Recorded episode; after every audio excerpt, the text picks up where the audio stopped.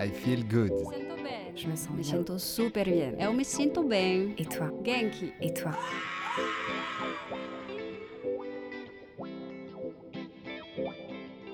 I Feel Good, les chroniques akashiques, le podcast qui vous veut du bien et vous donne un éclairage sur le grand éventail des activités de bien-être, développement personnel et spirituel et autres initiatives inspirantes.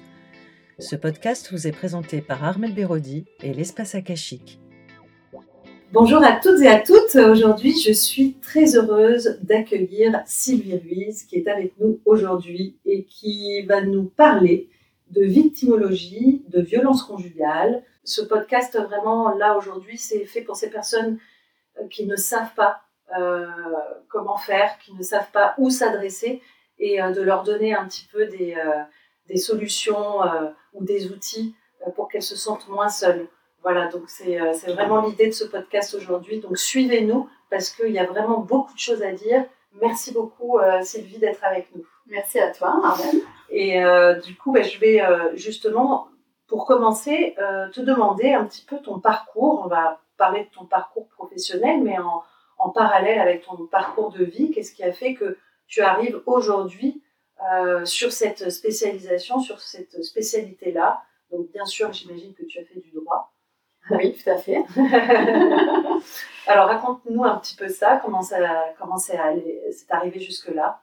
Alors au niveau, euh, donc au niveau professionnel, euh, j'ai alors j'ai connu le droit. Alors c'est c'est quand même assez risible parce que j'ai connu le droit parce que j'ai fait un bac, euh, un bac G comme on disait à l'époque, Ah oui. Et j'ai découvert le droit là en fait, le droit des sociétés.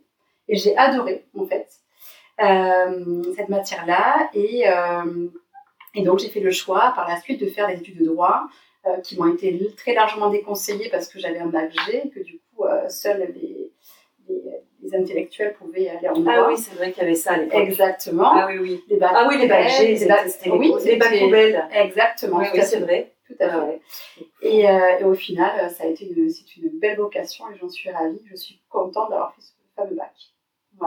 Rencontrer le droit. Ça, c'est important de dire ça de- dans le parcours. Tout hein. à fait. Ouais, Parce que j'ai lutté contre des préjugés et même euh, mon conseiller d'orientation me disait mais non, non, mais alors, on va, va sur quelque chose de plus technique euh, parce qu'en gros, t'as pas le niveau. euh. Bon, mais il s'avère que j'ai 5 années de droit avec mention, euh, sans difficulté euh, et je suis ravie de mon choix. Merci Génial. Merci. Merci pour ce témoignage, c'est très Avec important. plaisir. Comme quoi, il faut écouter, euh, il faut s'écouter. Alors, pourquoi je suis allée vers le, enfin, pourquoi le droit m'a passionnée, c'est parce qu'en fait, euh, je pense que petite, hein, j'étais déjà sensible à, l'injustice. Euh, dès qu'il y avait quelqu'un qui était différent euh, près de moi à l'école, je voulais donc le défendre. J'ai adoré toute petite Mandela, je ne sais pas pourquoi. Mon premier exposé, c'était sur, sur l'apartheid, du coup, j'étais en troisième, il me semble. Et du coup, je trouvais euh, cet homme formidable, je le trouve encore formidable d'ailleurs. Et je me souviens, euh, petite, avoir dit à mes parents euh, que j'aimerais être psychologue pour écouter les gens, parce que je ne me sens pas toujours écoutée dans ma famille. Mmh.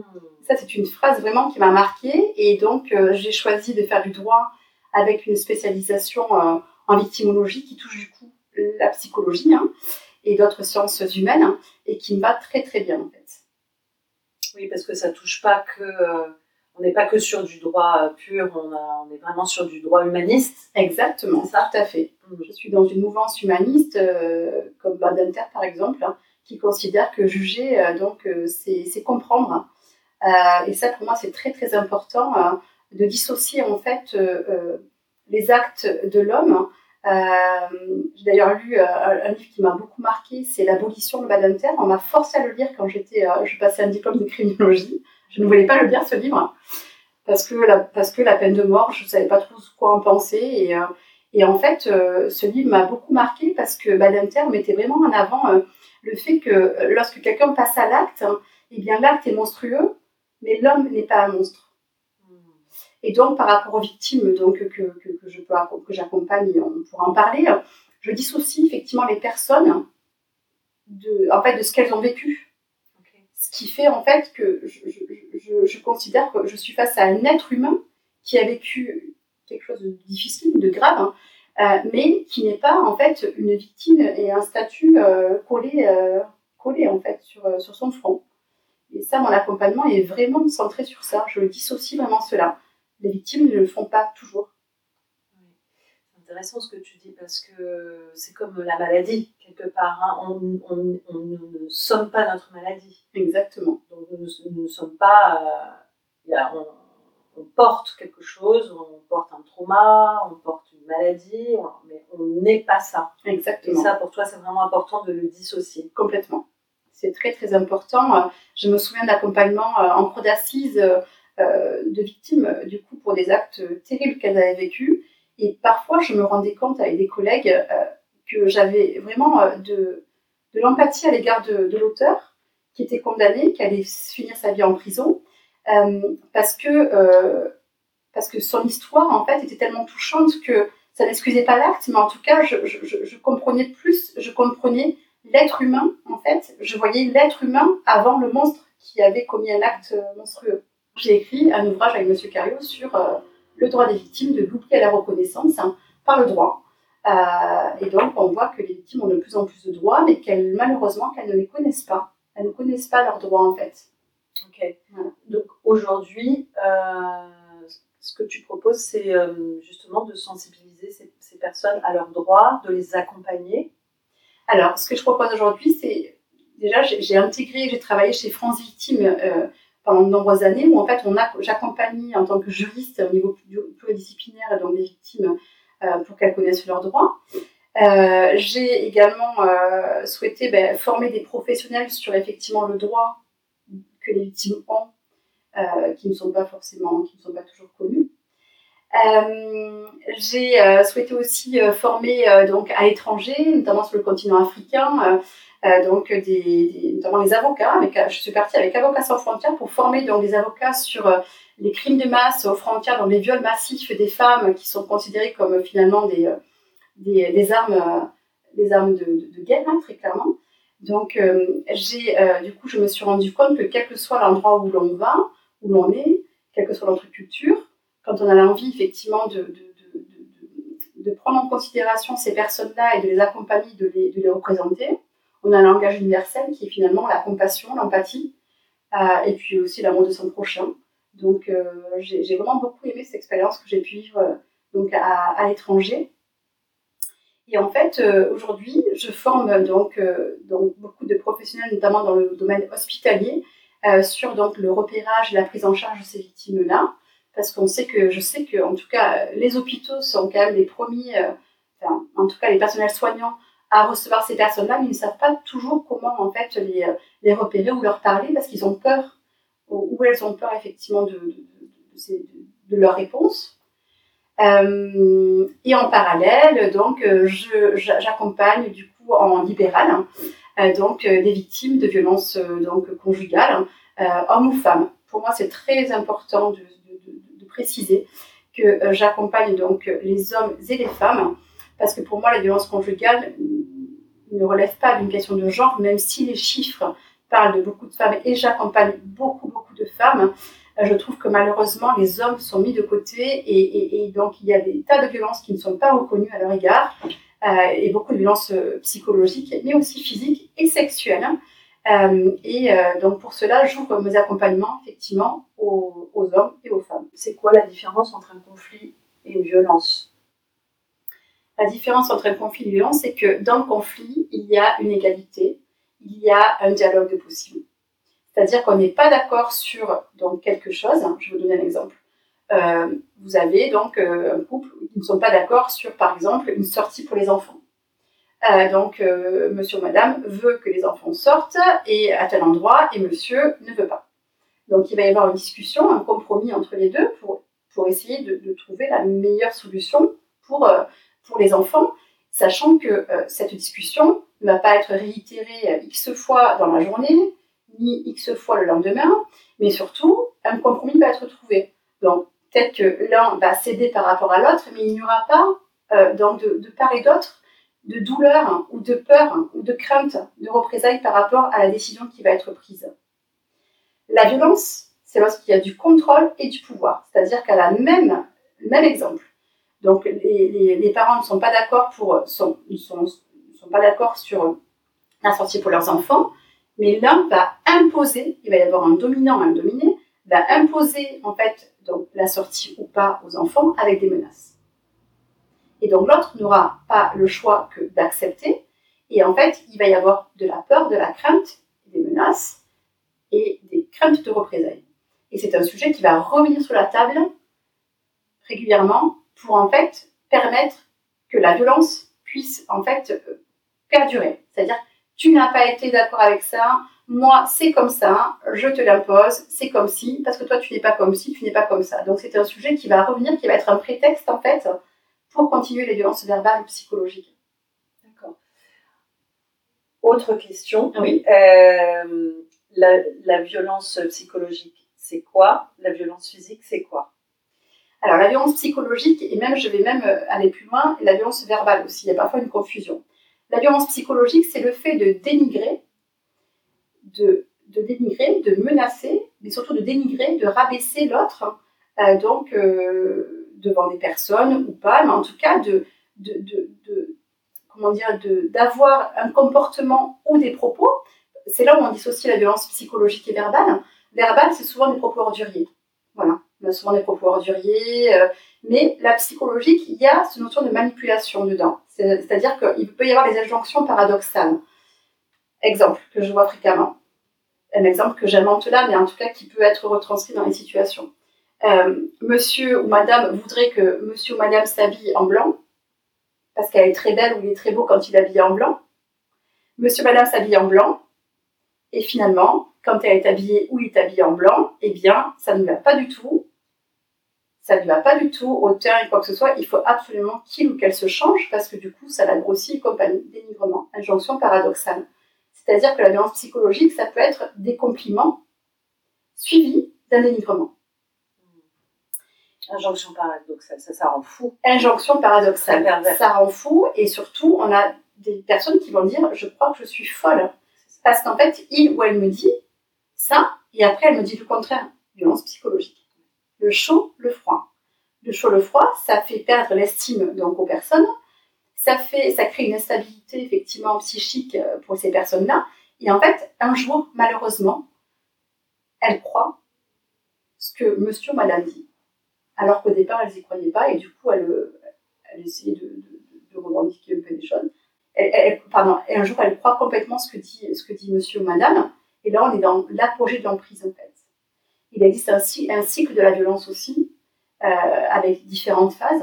Et là, quand on est sur des personnes qui vont, en fait, justifier le comportement de l'agresseur, de celui ou celle qui est violent, et eh bien là, on est sur l'apogée de la violence et euh, de l'emprise, pardon, et les violences psychologiques. Donc, on fait, on crée l'effet escompté. Les violences donc physiques, c'est quoi? Alors c'est intéressant comme question parce que violence physique, on imagine toujours euh, madame avec un cocard, euh, je sais pas si tu vois dans les années 90, là on voyait ça, euh, le petit cocard sur, le cocard sur la figure, violence conjugale. Violence physique, c'est aussi pousser quelqu'un contre un mur. C'est aussi, une violence physique, c'est aussi être en voiture hein, et en fait accélérer devant la personne et s'arrêter pile poil devant en fait. C'est une violence physique avec une arme qui est la voiture. Les violences physiques, c'est brûler des cigarettes sur le bras des personnes. Les violences physiques, c'est euh, donc griffer les personnes. Des hommes victimes de violences conjugales ont parfois des marques sur le corps qui ne se voient pas comme qu'ils ne sont pas dénudés, mais qui sont griffés, qui sont brûlés, par exemple. Ce sont des violences physiques. Voilà ce que je peux dire. Mais les violences physiques, ça n'est pas juste un coup de poing dans la figure. Pas du tout. On peut parler des abus aussi. Exactement. Sexuels. Dans les violences conjugales, effectivement, euh, je, pose toujours la question de violence sexuelle. Pourquoi? Parce qu'en fait, c'est une, c'est, en fait, les personnes ne se rendent pas forcément compte qu'elles vivent des violences conjugales, des violences sexuelles, c'est-à-dire que qu'elles ne sont pas consentantes pour avoir un, rapport sexuel avec leur conjoint ou leur conjointe. Parce que pour elles, en fait, euh, quand elles sont avec monsieur ou madame, il y a ce fameux devoir conjugal qu'on nous a euh, asséné depuis tellement longtemps et encore aujourd'hui, et donc, quand on est en couple, eh bien, si on n'a pas envie, eh bien, euh, on, fait, on, fait, euh, on fait pour faire plaisir ou pour avoir la paix. Et donc, il y a cette notion de devoir conjugal derrière cela. Et quand j'aborde effectivement ces violences sexuelles, j'essaie de ne pas aborder le mot viol, sachant que le viol conjugal est reconnu par la loi. C'est quand même important de le savoir. C'est interdit par la loi. c'est lorsqu'il n'y a pas de consentement et lorsqu'il y a un acte est commis sur autrui avec violence, contrainte, menace ou surprise. La contrainte, ça peut être une contrainte morale, c'est-à-dire que c'est mon époux et du coup, euh, il a un ascendant sur moi. On sait que la puissance maritale a été dans le code civil très très présent, hein, donc euh, très très présente et que, et que parfois il y a encore les réminiscences de la puissance maritale. Et euh, par conséquent, les violences sexuelles sont très difficiles à aborder, mais je les aborde toujours pour que justement ces personnes-là puissent se rendre compte qu'elles ont le droit de dire non. Alors oui, si elles disent non, elles prennent aussi un risque, c'est ce qu'elles peuvent me dire aussi, mais en tout cas qu'elles aient déjà conscience que la loi interdit cela et que quand elles ne sont pas consentantes, c'est un abus. Tu parles d'emprise. Est-ce que, euh, d'après toi, à chaque fois qu'il y a de la violence, il y a de l'emprise? Alors, c'est une question extrêmement intéressante. Euh, je ne suis pas sûre. Je ne suis pas sûre pour moi, les violences conjugales, si j'ai un regard systémique, c'est une danse qui se joue à deux. Alors attention, je reprends mes propos. C'est-à-dire qu'on est sur des rapports donc entre deux personnes, une relation entre deux personnes qui en fait en vient de la violence euh, physique, psychologique, verbale, euh, voilà. Donc parfois, on va se rendre compte qu'un comportement va en, entraîner un autre euh, et, et, on va aller crescendo dans, dans, dans la violence. Je ne dis pas qu'il y a toujours des violences réciproques, c'est faux.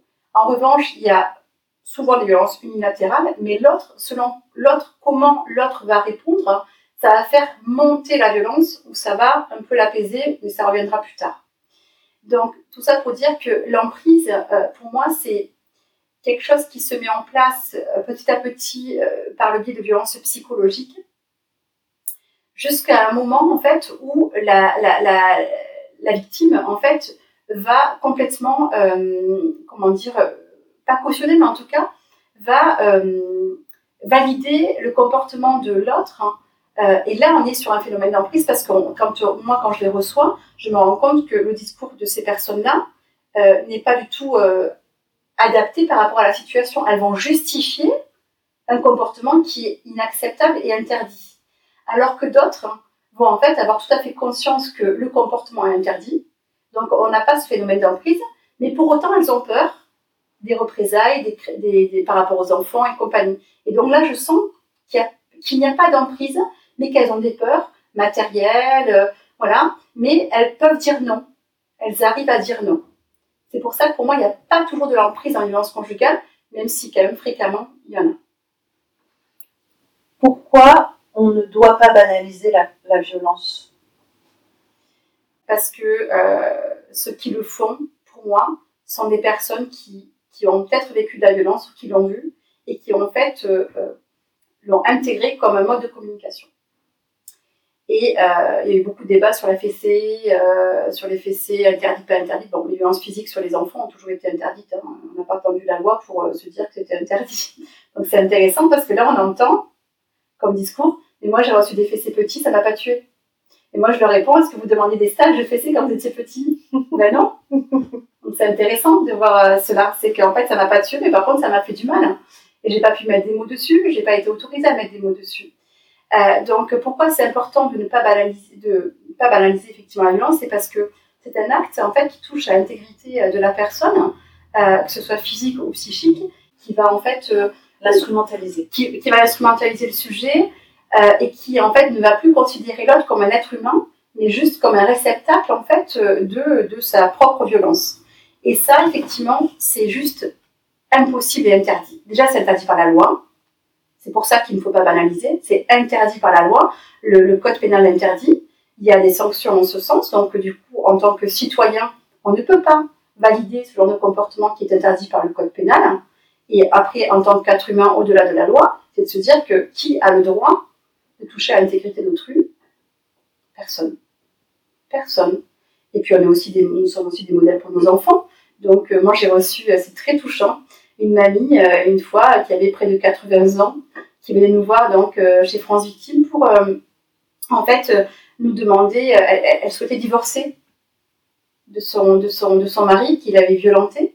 Elle explique que toute sa vie elle a été violentée, que sa fille a été violentée, qu'elle ne se parle plus avec sa fille parce qu'elle ne l'a pas protégée, que sa petite fille elle commence à être violentée et qu'elle voulait avant de mourir montrer à sa petite fille que c'était pas possible, ça n'était pas possible.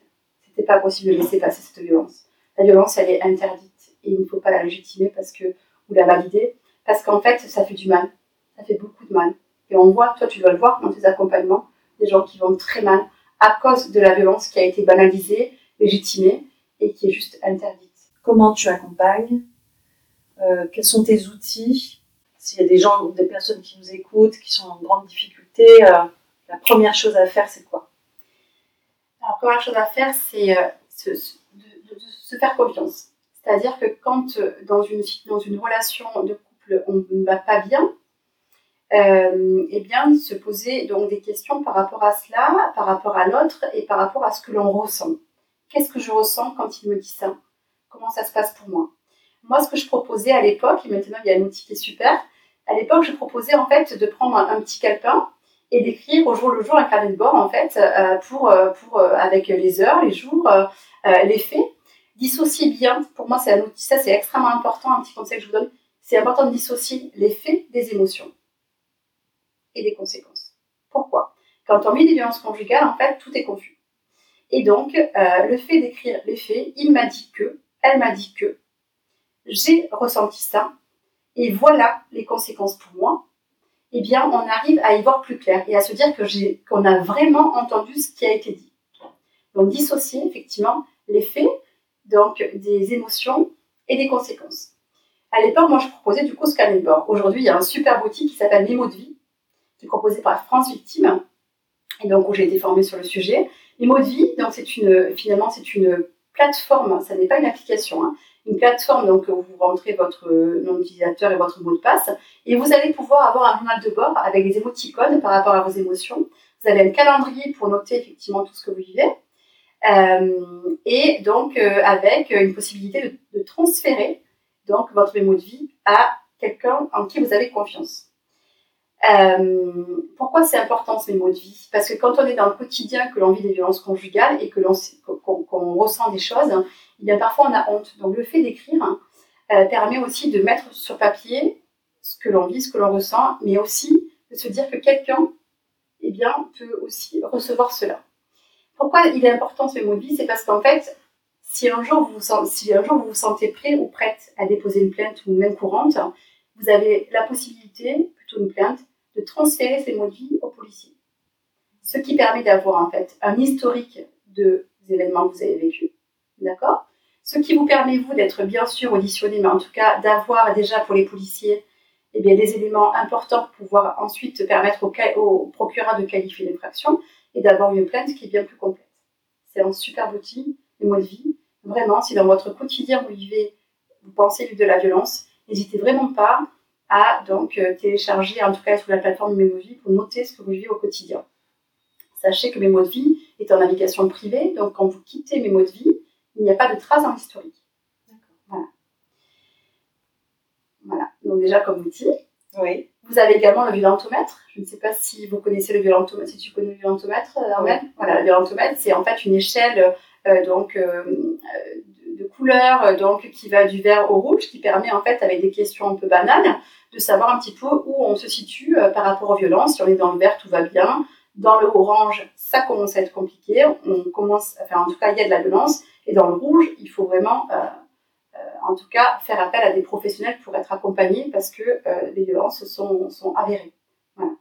Donc deux outils, mémo de vie et le violentomètre pour déjà le violentomètre pour se positionner par rapport aux violences euh, et donc mots de vie pour en fait noter au quotidien ce que l'on vit, pour ensuite être euh, en tout cas accompagné de professionnels euh, qui pourront donc vous aiguiller au mieux par rapport à une procédure éventuelle. Donc toi, est-ce que tu peux nous expliquer comment tu interviens, à quel moment tu interviens, qu'est-ce que tu proposes dans tes accompagnements? Alors moi, je propose un accompagnement juridique et victimologique. C'est important que j'y rajoute le victimologique. Euh, pourquoi? En fait, euh, euh, euh, j'ai des personnes qui viennent me voir, donc je, je, reçois beaucoup de personnes à distance. J'ai fait ce choix-là pourquoi? Parce que je me rends compte que c'est plus aisé pour les personnes parfois de prendre un téléphone ou de passer par la visio et que j'ai beaucoup de mamans ou de papas qui sont aussi ben, solo et qui n'ont pas forcément la disponibilité de se déplacer. Par conséquent, je propose des rendez-vous donc adaptés aux horaires aussi quand je peux évidemment, mais en tout cas adapté aux horaires donc des personnes. Ça peut être à 18h, entre midi et 2, pour que vraiment il y ait une flexibilité dans, dans le planning et que du coup ces personnes-là puissent avoir donc mon accompagnement. Donc moi je réponds donc aux questions juridiques donc sur tout ce qui touche donc conjugales, le droit pénal, des plaintes, les mêmes courantes, euh, les audiences à venir, je prépare aux audiences, je suis convoquée en tant que victime, j'ai peur, je sais pas quoi faire, euh, j'ai pas d'avocat, vers qui je peux aller. Euh, j'accompagne des personnes qui ont des avocats ou qui n'en ont pas, sachant que je travaille avec les avocats et que ça se passe extrêmement bien, on est tout à fait complémentaires. L'avocat représente et moi, du coup, j'accompagne au niveau juridique pour donc avoir les meilleures pièces au dossier, les meilleurs témoignages, une bonne stratégie juridique en fait pour essayer en tout cas que que, les plaintes soient suivies euh, des faits. Euh, j'accompagne aussi sur le volet droit de la famille, euh, donc toutes les questions qui ont, qui ont trait à l'autorité parentale, donc au divorce, aux séparations, les stratégies aussi à avoir par rapport à ces, à ces moments forts. Donc j'informe, hein, voilà, j'informe en fait les personnes par rapport à leurs droits. J'oriente vers donc des partenaires qui sont donc complémentaires avec moi, vers des psychologues, psychiatre s'il y a besoin, vers les avocats, vers les thérapeutes, euh, bientôt vers l'espace akashique, euh, voilà. Euh, je, j'aide aussi à la reformulation en mode CNV, communication non violente, donc par rapport à des écrits que les personnes reçoivent qui sont parfois très très très violents et pour qui, pour, pour, qui c'est très, enfin pour les personnes c'est très compliqué de répondre. Donc j'accompagne sur cette communication non violente un peu dans le quotidien. Euh, je gère aussi les moments euh, aigus de stress euh, par rapport à, par exemple, à des week-ends ou des soirs où en fait monsieur doit ramener les enfants ou madame et en fait il les ramène pas. Qu'est-ce que je fais? Donc parfois j'ai des appels à 19h très tard ou le week-end où les enfants sont pas ramenés, qu'est-ce que je peux faire? Donc du coup j'informe sur les dépôts pleins des mêmes courantes et puis les stratégies aussi à avoir. J'informe aussi beaucoup sur la protection de l'enfance. J'ai été administrateur ad hoc donc pendant très longtemps, donc j'ai représenté les mineurs victime de violences euh, intrafamiliales euh, au tribunal. Donc euh, je, voilà, j'ai une très très bonne connaissance de tout ce qui a trait au signalement, aux informations préoccupantes. Et donc je connais bien mon réseau, donc je sais vers qui orienter. voilà, donc mon rôle, c'est d'informer, d'orienter, de rédiger s'il y a besoin avec évidemment les personnes pour essayer d'apaiser au mieux le quotidien des personnes. Merci pour tout ça. quelques informations qui m'intéresse moi en tant que thérapeute et puis à partager aussi avec euh, nos confrères et nos consoeurs. Qu'est-ce que tu as remarqué euh, qu'il ne faut absolument pas dire ou pas faire avec des personnes euh, victimes qu'on accueille dans nos cabinets et que toi tu vois régulièrement des, erreurs ou des choses qui ont été dites ou de la manière dont ces personnes ont été accueillies? Alors la première chose c'est le pourquoi. Éviter le pourquoi. Comme, comme avec les enfants quand on dit aux enfants pourquoi tu as fait ça, ils ont du mal à nous répondre. Les victimes, c'est pareil. Le pourquoi est à bannir. C'est en fait le pourquoi, ça, ça, ça renvoie aux victimes en fait le fait qu'elles sont incapables ou qu'elles ne peuvent pas en fait déjà répondre à la question et qu'elles ne peuvent pas en fait faire les choses. Sauf ah qu'on sait que dans les violences conjugales, en fait, il y a des moments effectivement de sidération, des moments d'immobilisme, il y a des allers-retours qui sont nécessaires parfois pour partir un jour mieux. D'accord? Donc, les pourquoi sont vraiment à éviter. C'est terrible, c'est très culpabilisant pour les victimes. Voilà. Il y a aussi, alors au-delà des pourquoi, c'est, mais je me demande euh, la raison pour laquelle euh, vous êtes revenu chez monsieur. Ou pourquoi vous n'êtes pas parti. Pourquoi vous n'êtes pas parti Les pourquoi. Oui, les pourquoi. Les pourquoi en général, exactement, sont à bannir. Sont à bannir. Il faut aussi prendre en compte, et ça c'est très compliqué quand on n'est pas formé, le, la notion de psychotrauma. Le psychotrauma, bon, je vais pas vous faire un cours sur ça, c'est pas ma, ma, partie, mais en tout cas, j'ai été très très bien formée sur le sujet, d'ailleurs à Montpellier. Le psychotrauma entraîne quoi chez les personnes? Elle entraîne donc des phénomènes de dissociation. D'accord? La dissociation, en fait, et tu connais bien ça, ta pratique, fait qu'on a des personnes qui vont vous parler avec une froideur et sans émotion qui sont parfois, ces comportements-là sont sidérants. Moi, je le vois parfois au tribunal, hein, quand j'accompagne des victimes, hein, et bien en fait, les magistrats, les avocats ne comprennent pas pourquoi les victimes ne pleurent pas. Et du coup, ça renvoie une image de, bah, est-ce que vraiment elle a vécu tout ça si elle pleure pas?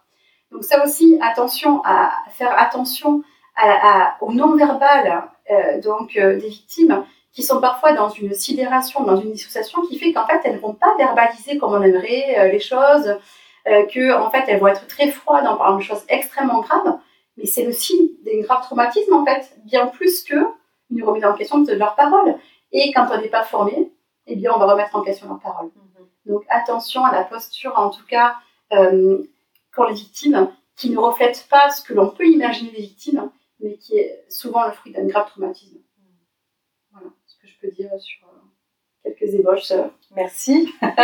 ça, donne envie d'aller euh, beaucoup plus loin. Est-ce qu'il y aurait des, références de, livres ou d'articles que, tu pourrais nous donner en rapport avec ce sujet qui sont accessibles au grand public tout à fait. Alors déjà, il y a un site qui est formidable qui s'appelle le site de la MIPROF, M-I-P-R-O-F. C'est donc euh, un comité interministériel qui, euh, donc, qui lutte euh, donc, contre les violences faites aux femmes pour le coup. Et là, vous avez beaucoup d'outils, en fait, beaucoup de, comment dire, de fiches pratiques sur les violences conjugales et de vidéos qui sont vraiment très chouettes et qui sont accessibles. Vous avez aussi sur le net le centre donc Hubertine Auclair qui travaille beaucoup sur les violences aussi conjugales et les violences au travail. Euh, pareil, c'est un site qui est très très bien fait euh, euh, où on peut y avoir des, des, réponses, des réponses assez claires.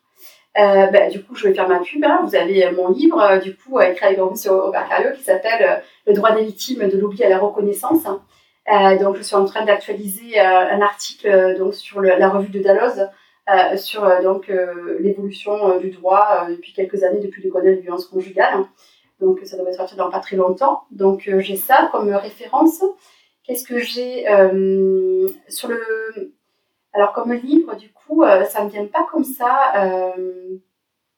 si il y a un livre que je, trouve formidable qui a été écrit par le juge Édouard Durand sur en fait qui est donc juge des enfants qui, euh, alors je, n'ai plus le nom là comme ça, mais c'est sur euh, le fait que, en fait, un, parent violent est forcément, en tout cas, il parle des hommes, lui, un mari violent. Et donc, c'est protéger, en fait, euh, les mères et les enfants. Donc, et donc, il sensibilise vraiment les magistrats sur le fait que, que lorsqu'il y a des violences conjugales, forcément l'enfant est impacté et forcément pour lui, euh, l'auteur donc euh, des violences conjugales est violent avec des enfants, donc il faut les protéger. Un dernier message pour, euh, pour nos auditeurs, nos auditrices, justement un message d'amour, un conseil pour ces victimes, un, dernier mot. Un conseil, c'est que, déjà un message, c'est que je, trouve ces personnes-là d'un courage extrême, ces mamans et ces papas qui en fait se battent pour leurs enfants et pour, pour leur vie euh, je suis euh, toujours très touchée par la confiance qu'ils m'accordent en m'expliquant leur vie dans l'intimité. Euh, et je les trouve d'un courage hallucinant, même si ils ont une estime d'eux qui qui est, très basse. Moi, je suis honorée de les accompagner, vraiment. Et aussi, un conseil aussi que j'aurais à donner, c'est de se dire que la famille idéale n'existe pas. Et que, en fait, la famille idéale, en fait, que l'on peut imaginer avec le papa, la maman, les enfants, eh bien en fait, ça n'est qu'un idéal. Et la réalité, c'est qu'il vaut mieux être euh, effectivement séparé et bien qu'être ensemble et pas bien. Et dire que l'on reste pour les enfants, pour moi, ça n'est qu'une crainte et qu'une peur et qu'une excuse en fait. La famille idéale n'existe pas. Il peut y avoir différents types de familles et qui vont bien. Et même s'il n'y a qu'une personne, ils vont bien et ça c'est l'essentiel. Merci pour ce mot de la fin. Merci beaucoup pour, euh, pour tous ces partages. Merci beaucoup. Merci à toi, À bientôt. Merci beaucoup. À bientôt. Au revoir. Au revoir. Merci à toutes et à tous pour votre écoute. À bientôt dans une prochaine émission I Feel Good. Pour aller plus loin, rendez-vous sur la page Facebook de l'émission I Feel Good 888 ou sur mon site internet armelberodi.fr. Ce podcast est disponible sur vos plateformes préférées Apple Podcast, Deezer, Spotify, Google Podcast, YouTube. Ces informations sont données à titre indicatif et ne se substituent à aucun, à aucun conseil médical. Cal, cal, cal. Avant toute expérimentation, prenez l'avis de votre médecin.